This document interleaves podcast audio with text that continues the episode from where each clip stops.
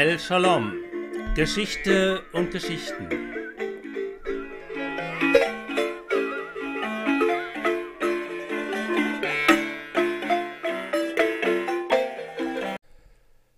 Mitternachtsstimmung in irgendeiner verlorenen New Yorker Bar.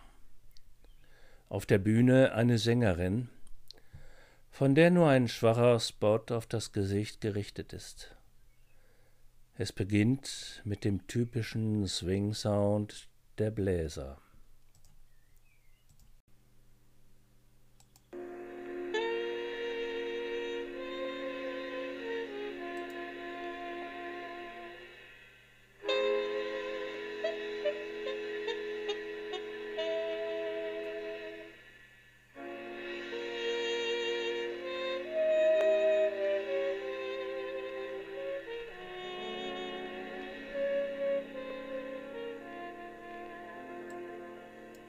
Dann da matt dahinperlende Töne vom Piano.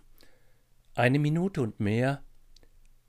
Da erst erhebt sich eine Stimme hauchend. Southern Trees. Südliche Bäume, eine Landschaft wird beschrieben, idyllische Szenerie im prachtvollen Süden der USA. Dazwischen gestreut in schwermütigen Sequenzen aber blutige Blätter, ein baumelnder Leib, merkwürdige Früchte, Strange Fruit. Es dauert, bis man begreift, was hier besungen ist. Billie Holiday, sonst eher mit leicht zwingenden Songs in den Konzertsälen unterwegs, sang 1939 ein Trauerlied auf die gelünchten Schwarzen in den Südstaaten. Ein Lied, das in seiner Wirkung neben We Shall Overcome der bedeutsamste Protestsong der Bürgerrechtsbewegung werden sollte.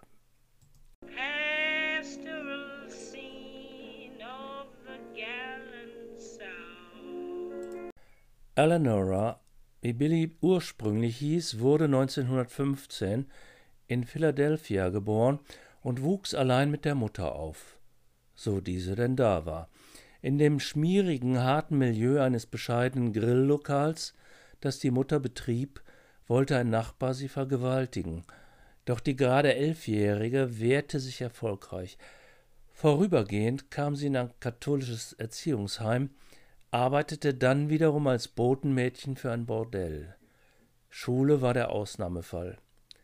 Sie ging mit der Mutter nach New York, noch nicht mal vierzehn, und wurde für fünf Dollar an die Freier vermietet.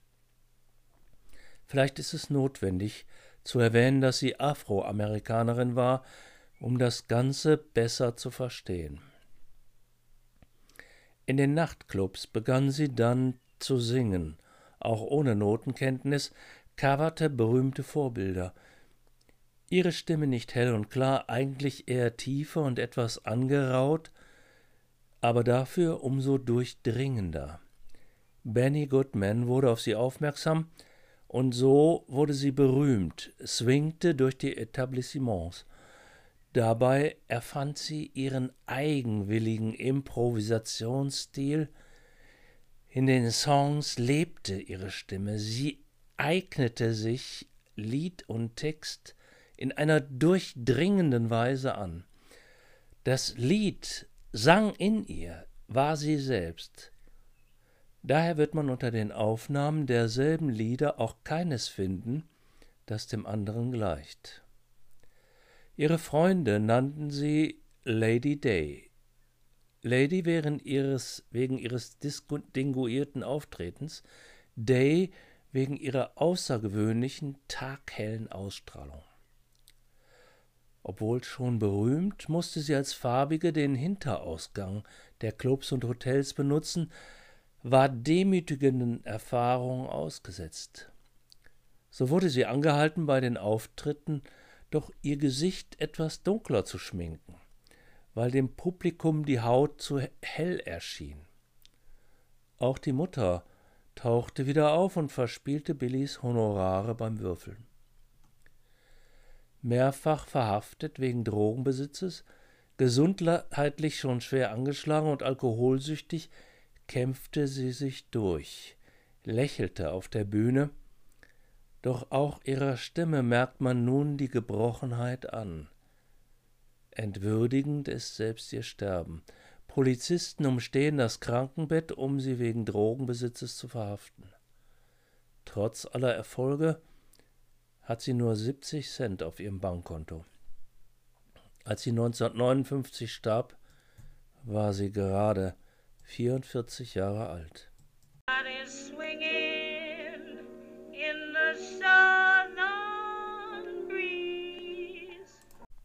Dieses Lied fiel völlig aus dem Rahmen ihres sonstigen Stils.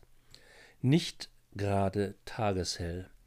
Als Holiday es erstmals 1939 im New Yorker Café Society, ein Club, der gleichermaßen Schwarzen wie Weißen offen stand, aufführte, muss das Erstaunen groß gewesen sein. Und es war sicherlich ihr politischster Song.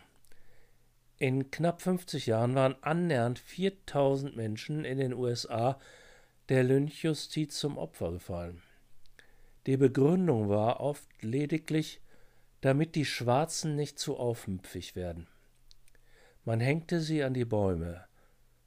Strange Fruits. Wie etabliert der Rassismus war, zeigt dann auch die Geschichte des Liedes, Columbia Records weigerte sich, es auf einer Platte zu reproduzieren. In Alabama wurde Billy aus der Stadt Mobile gejagt, als sie versuchte, das Lied darzubieten.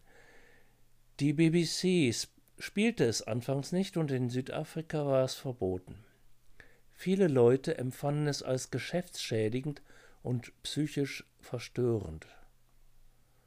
Dabei findet man wenige Lieder, die derart emphatisch und eindringlich so durchdringend und nachhallend, trauernd und gleichzeitig anklagend ein gesellschaftliches Verbrechen thematisieren. Es ist, als stünde man unter dem Baum mit den Gehängten, beschreibt ein Biograf der Sängerin ihre Interpretation, und das Time Magazine kürte es nach 60 Jahren nach der Entstehung zum Song des 20. Jahrhunderts. Billie Holiday hat sich neben Rosa Parks und Bob Dylan, der die Morde an Emmett Till und Hattie Carroll in den 60er Jahren in seinen Liedern anprangerte, als eine Frau gezeigt, die mit am deutlichsten den Protest gegen die Rassendiskriminierung stark gemacht hat. Aber ist es richtig, von einer Überwindung zu sprechen? wo nach der Tötung George Floyds und dem 13-jährigen Adam Toledo Ende März dieses Jahres immer wieder krasse Fälle von rassistischer Gewalt bekannt werden, wo auch durch Deutschland ein rechter Mob tobt, dem Hunderte schon zum Opfer fielen? Glauben wir wirklich ein Zeitalter der Überwindung dieser ekelhaften Gesinnung erreicht zu haben? Billie Holidays Song verdient es, immer neu gehört zu werden, als Stärkung im notwendigen Kampf gegen allen gewalttätigen Rassismus. Southern trees bear a strange fruit. Blood on the leaves and blood at the root. Black bodies swinging in the southern breeze. Strange fruit hanging from the poplar trees. Pastoral scene of the gallant south, the bulging eyes and the twisted mouth, scent of magnolias sweet and fresh, and the sudden smell of burning flesh. Here's a fruit for the crows to pluck for the rain to gather, for the wind to suck, for the sun to rot, for the tree to drop. Here's a strange and bitter crop. Südstaatenbäume ertragen krasse Früchte. Blut auf den Blättern und Blut an der Wurzel.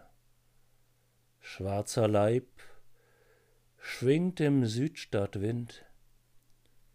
Krasse Früchte hängen von den Pappeln. Hirtenszene im edlen Süden, hervortretende Augen, ein verzogener Mund.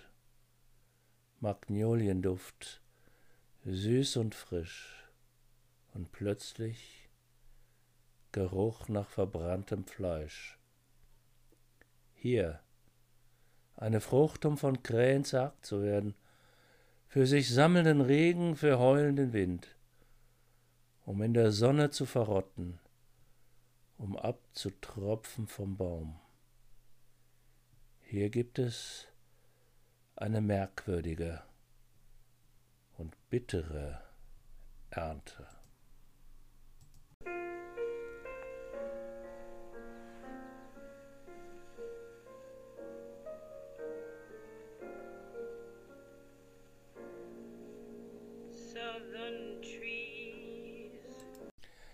Ein Name ist bei alledem fast vergessen.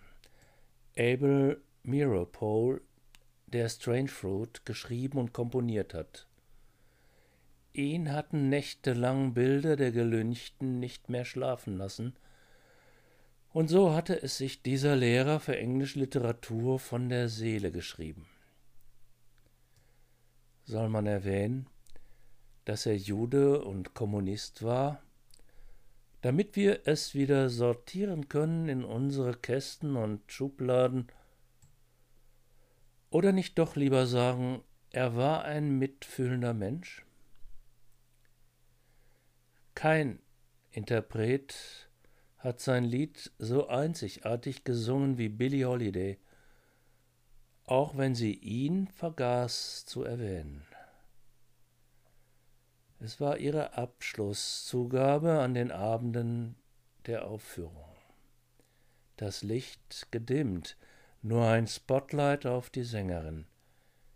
Sie saß da, konzentriert und mit geschlossenen Augen, sang dann, unbegreiflich eindringlich, ihr Lied, in dem sie lebte bis hin zur letzten schräg herausragenden, langgezogenen und klagenden, bitteren Ernte.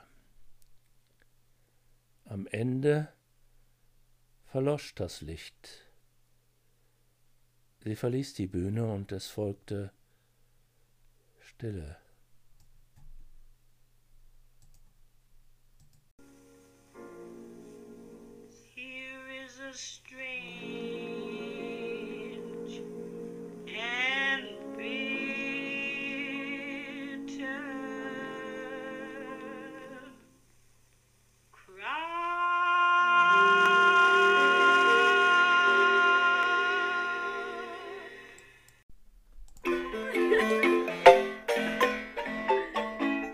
El Shalom. Geschichte und Geschichten. Jede Woche eine neue Folge.